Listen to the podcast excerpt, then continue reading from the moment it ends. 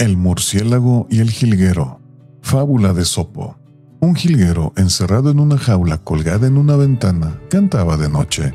Oyó un murciélago desde lejos su voz y, acercándosele, le preguntó por qué cantaba solo de noche.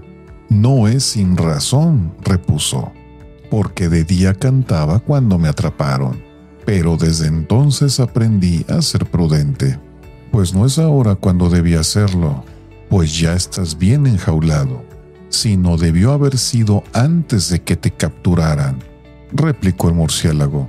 Moraleja, hay que ser prudente para evitar la desgracia.